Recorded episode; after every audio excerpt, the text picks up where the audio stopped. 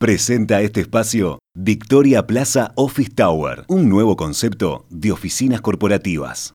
Cabildo Abierto impulsa desde hace un par de años por lo menos la necesidad de bajar las tasas de interés de los préstamos al consumo y facilitar la reducción de deudas de las personas físicas que han tomado créditos y no pueden resolver sus situaciones.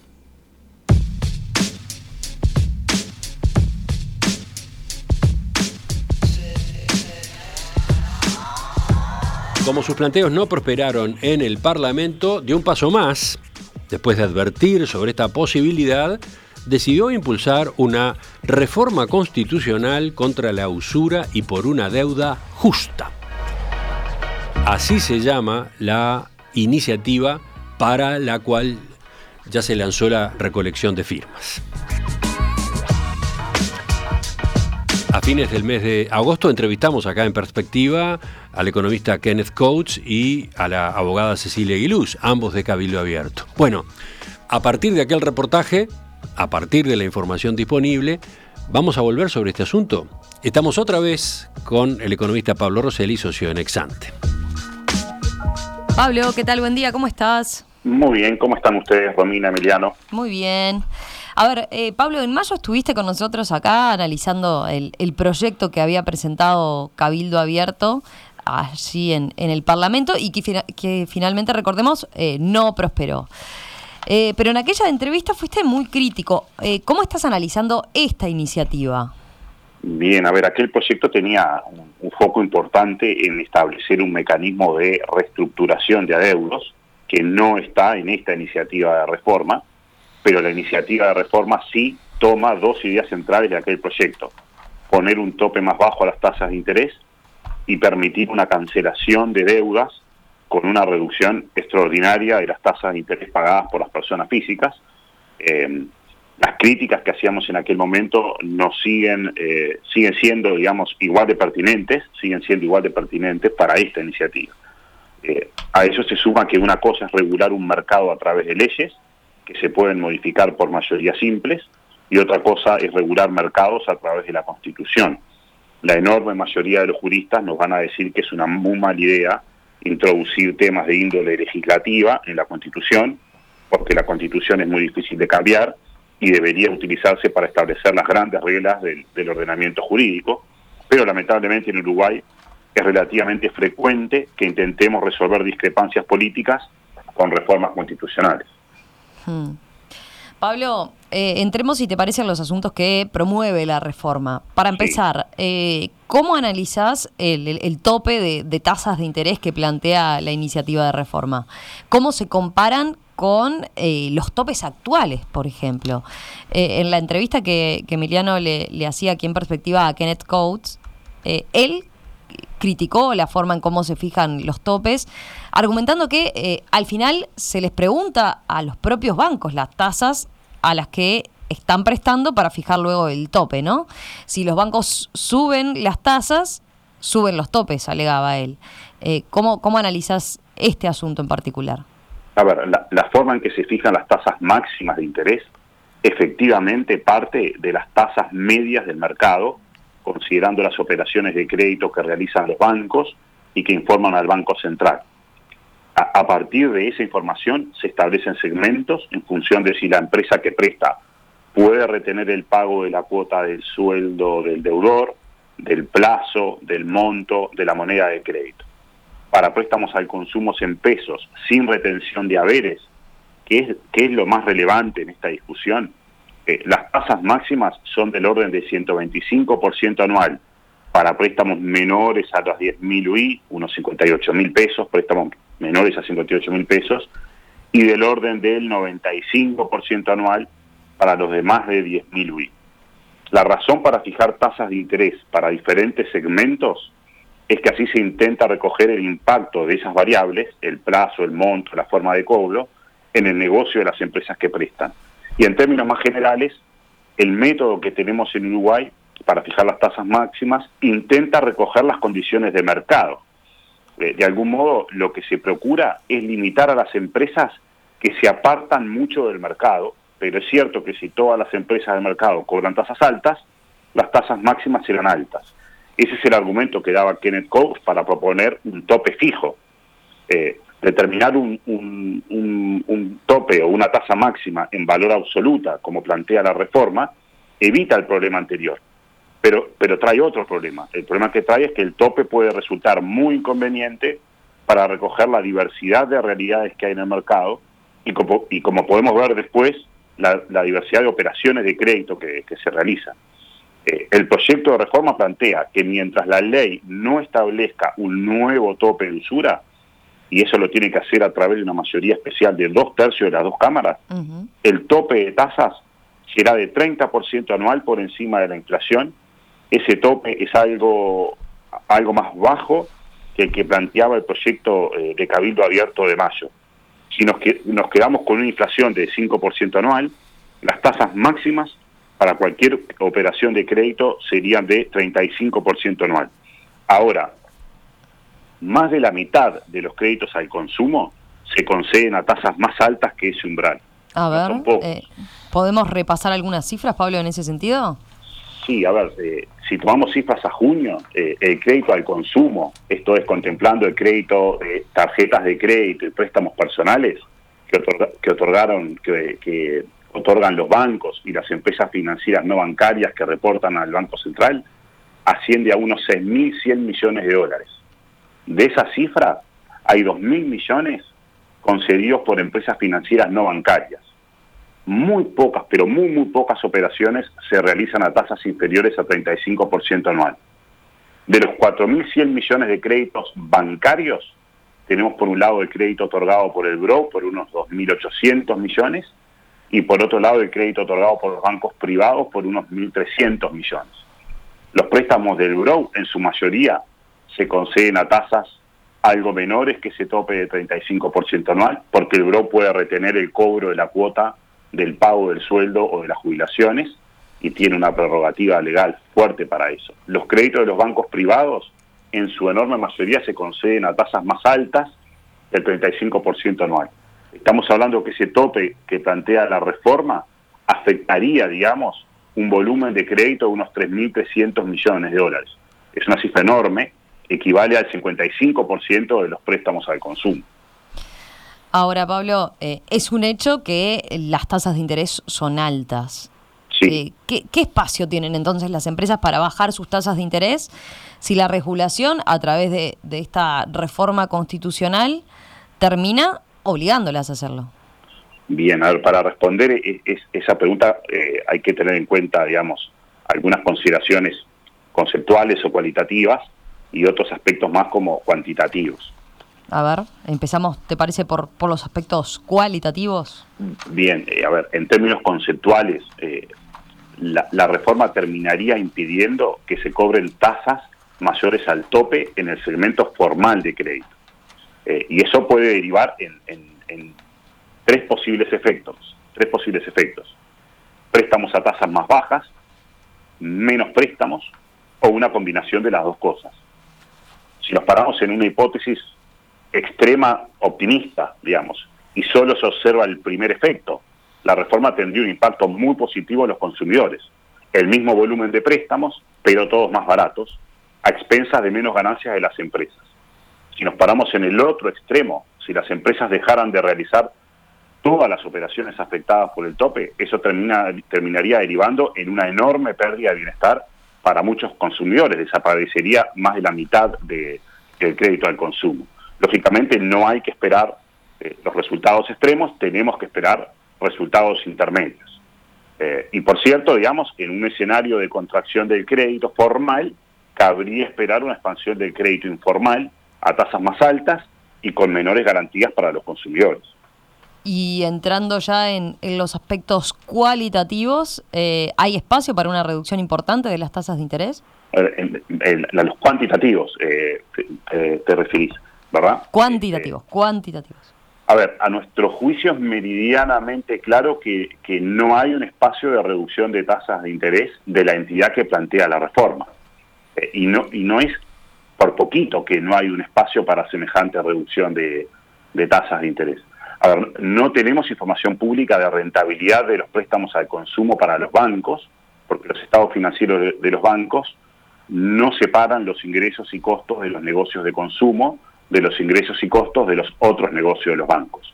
Pero ya en la entrevista de mayo comentábamos que la rentabilidad de las empresas financieras no bancarias, que se dedican exclusivamente al consumo y que reportan sus resultados al Banco Central, ha venido cayendo en los últimos años. En el 2019 las ganancias de esas empresas, que son las que operan con tasas de interés más altas, estaban en, en el entorno de 12% del activo en términos anuales, 12% anual de rentabilidad. En 2023 la rentabilidad está en torno de 6% del activo en términos anuales. Las empresas más rentables tienen actualmente rentabilidades sobre el activo de 9% y hay varias empresas más pequeñas que han reportado utilidades negativas. Y eso obedece a que en los últimos años se intensificó la competencia en el sector y que los márgenes han bajado sustancialmente. Ahora, Pablo, eh, ¿cómo es posible que con tasas de interés tan altas no haya espacio para bajarlas? A ver, esa es una pregunta muy importante, eh, porque está en el corazón de, esta discusión. Varias veces hemos dicho que cuando los montos de los préstamos son reducidos, como es el caso de la operativa más frecuente en Uruguay, los costos que enfrentan las empresas terminan siendo muy significativos y eso impacta en las tasas de interés. Eh, dicho eso, hay un, asunto adicional.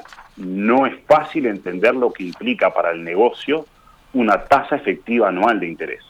Si te parece, podemos tomar algún ejemplo de un préstamo concreto y pensamos juntos estas cosas. Dale, me parece bien, adelante. A ver, ahí, eh, para hacer estos cálculos entré en Google, busqué ofertas de préstamos en efectivo, obviamente hay muchos.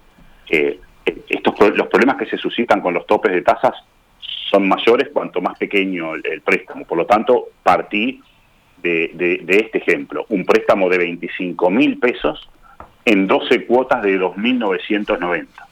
La tasa efectiva iba incluido de ese préstamo es 102% anual, altísima con relación a, la inflación que tenemos en, en Uruguay. Pero primera advertencia, el cliente que paga 100% anual de tasa efectiva no paga 100% de intereses sobre el capital sobre el capital prestado. A ver, ¿cómo es eso? A ver, esto es así. Si sumamos las 12 cuotas, el cliente termina pagando 35.880 pesos. las 12 cuotas este, suman eso. E, eso quiere decir que devuelve los 25.000 de capital prestado y paga eh, intereses por 10.880 pesos que equivalen a un 44% del capital prestado. Entonces, ¿cómo es posible que el 100% efectivo anual se traduce en 44% del capital prestado? Porque el cliente a los 30 días de tomar el préstamo comienza a pagar cuotas que van bajando su, deuda. Solamente en el caso de que el cliente no pagara ninguna cuota y cancelara todo el préstamo a los 12 meses en un solo pago, sin multas y recargos, Solo en ese caso los intereses serían de 100. Entonces, primera conclusión, no es fácil extrapolar lo que implica la tasa efectiva anual en términos del costo que va a enfrentar el cliente y del ingreso que va a tener la empresa. Eso depende sustancialmente del plazo. Una tasa alta en un plazo corto puede ser mucho menos ingreso para la financiera y menos costo para el cliente que una tasa más baja, pero en un plazo más largo. Segunda advertencia, no es fácil intuir cuánto pesan los costos de las empresas en las tasas de interés. A ver, ¿cuáles son los números para las empresas, para la empresa? ahora hagamos algún ejercicio, digamos, que trate de, entender la ecuación de la empresa, digamos. ¿no? La empresa, en este ejemplo, prestó 25 mil pesos, va a cobrar un interés de 10.880 pesos. Eso es su ingreso que, como decíamos, equivale al 44% del capital prestado. Ese ingreso incluye IVA, que tiene que pagar a la DGI. Así que hagamos, eh, así que su ingreso restando ese IVA asciende a 8.900 pesos, que es 36% del capital prestado. Ahora, no todas las personas pagan los créditos. En la industria es frecuente eh, encontrarse con una incobrabilidad de 10% o de más de 10%, en muchos casos de más de 10%, pero vamos a quedarnos con ese 10%. Es decir, que 10% del capital 2.500 pesos, recordemos que el capital prestado era 25, bueno, 10% de esos 25 mil, 2.500 pesos no vuelven y tampoco vuelve 10 el 10% de los intereses, de casi 900 pesos, que tampoco se van a cobrar. En este ejemplo, la incobrabilidad entonces sería de 3.400 pesos. Los ingresos de la empresa, después de enfrentar la incobrabilidad, son de 5.500 pesos. Eso es 22% del capital prestado. Y después están los costos operativos de las empresas. Y los costos de las empresas dependen más de la cantidad de préstamos eh, que del monto de los préstamos. Depende más de la cantidad de, préstamos, del plazo del préstamo que del monto del, préstamo. Y entonces acá en este ejemplo vamos a tomar un costo de 3 mil pesos por préstamo, que, estamos, podemos estar muy seguros que esa es una referencia a modo de ejemplo, pero que está definitivamente en el límite inferior de, costos de las, de las empresas cuando consideramos este tipo de, operaciones. Así que los 5.500 pesos quedan en una utilidad de eh, 2.500 pesos, eh, 10% del capital prestado. En este cálculo tenemos que aclarar que no contemplamos que las empresas cobran multas y recargos a los clientes que se atrasan, eso es verdad, pero tampoco contemplamos que las empresas toman deuda para pagar, para, obtener parte del dinero que prestan y por lo tanto pagan intereses y que pagan impuesto a la renta por la parte que ganan dinero. Este es solo un ejemplo muy simple de un préstamo muy pequeño. Una tasa efectiva anual termina en una utilidad de 10% sobre el capital prestado. Si bajáramos esa tasa al tope de 35% anual, la misma cuenta daría una pérdida para la empresa de 2.250 pesos, 9% del capital prestado. Es decir, que con este tope, un préstamo de estas características no se daría en, en igual. Con la misma tasa de interés, si el préstamo es en 12 cuotas, pero por un monto mayor, por 80 mil pesos, la utilidad para la empresa pasa del 10% al 18% del capital prestado. La ecuación para la empresa mejora sensiblemente. ¿Y por qué pasa eso? Porque al prestar más dinero se diluyen los costos de, prestar. Pero si topeamos la tasa de interés en 35% anual, este préstamo de 80 mil pesos también resultaría en pérdidas para la, para la empresa. Eh, Romina, a ver, son muchos los números que comenté, ¿verdad? Mm. Pero, pero me parece que, vale la pena eh, que, vale la pena el ejercicio. Una, sí, agrego desde ya, Pablo, que vamos a poner, cuando publiquemos la, la, grabación de este análisis, vamos a poner además el texto con todos los números, así el, el, oyente que quiere puede ir y repasarlos y hacer sus propias cuentas, ¿no? Y los puede, los puede puntear, digamos, ¿no? Pero eh, una conclusión general es que las tasas de interés que se requieren para que un crédito sea suficientemente rentable para la empresa que lo otorga dependen de varias cosas. Dependen del monto, dependen del plazo, que no, que no es independiente del monto, digamos, dependen del riesgo del cliente. Poner un tope único para todos los créditos conspira contra las operaciones más pequeñas y conspira contra las personas de mayor perfil de riesgo crediticio. Una parte importante del mercado de préstamos al consumo en Uruguay atiende a esas personas que no tienen ahorros ni el respaldo de amigos o familiares y que por diversas circunstancias necesitan acudir a préstamos de montos bajos.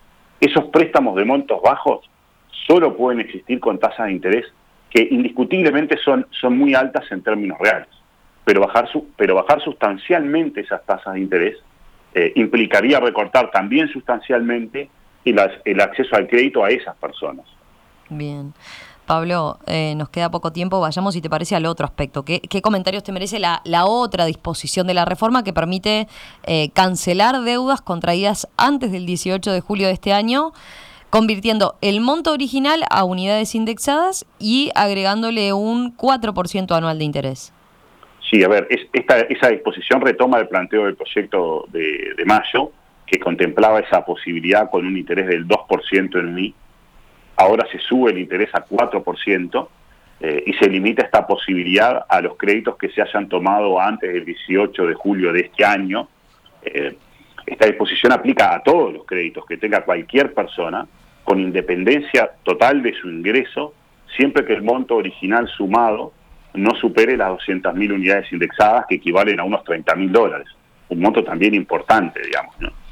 De nuevo, aplica a casi la totalidad de los créditos al consumo y los préstamos automotores, eh, y permite al deudor pagar su crédito con una quita extraordinaria, digamos, ¿no? A ver, probablemente la mayoría de las personas va a continuar pagando sus créditos sin recurrir a este mecanismo.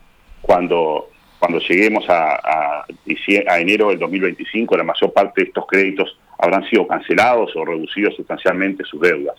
Pero la disposición tiene potencialmente un impacto significativo en los balances de las empresas de crédito y establece un antecedente muy malo para la industria de créditos. En resumen, Pablo, eh, mantenés una visión muy crítica, ¿verdad? Sí, definitivamente, con el agravante de que en lugar de introducir una regulación por ley, esta iniciativa lo introduce en la Constitución y establece para cambiar el, el tope de tasas de interés una mayoría especial de dos tercios, este, lo cual hace más difícil este, corregir este, una, muy mala disposición inicial. Hemos comentado en más de una ocasión que, que la regulación del mercado de crédito merece varias revisiones y entre esas posibles revisiones está la forma en cómo se fijan las tasas máximas. Pero la regulación del crédito no es una materia eh, constitucional, la norma propuesta es de muy mala es de muy mala calidad, no se detiene a, a pensar los impactos que eso que, que puede tener esta norma en el mercado de crédito. Si el Parlamento no lograra acordar por dos tercios una buena norma en forma simultánea o previa a que la reforma entrara en vigencia, habría un impacto muy importante en el mercado de, crédito y ese impacto esencialmente afectaría a los sectores de bajos ingresos. Eh, eh, escuchando la, la, la, entrevista a Kenneth Coates y también lo que ha señalado en distintos momentos distintos integrantes de Cabildo Abierto, eh, parece claro que desde Cabildo Abierto se piensa, eh, en mi opinión, con mucha liviandad, que es mejor que la gente no acceda al crédito frente a la alternativa de que acceda a un crédito muy caro. creo que eso está realmente en, la base de esta, de, esta forma de pensar el problema. Ahora, desde un punto de vista ético, en mi opinión, me parece que es francamente muy difícil eh, argumentar que quienes hacen las políticas públicas tienen el derecho de, de, arrogarse esa decisión. Pablo, gracias. Gracias por, por este análisis sobre esta reforma constitucional que promueve Cabildo Abierto y que se denomina contra la usura y por una deuda justa. Eh, volvemos a, a, conversar con ustedes en los próximos días. Un abrazo. Que pasen muy bien. Chau, chau. En perspectiva, desde 1985, periodismo profesional e independiente.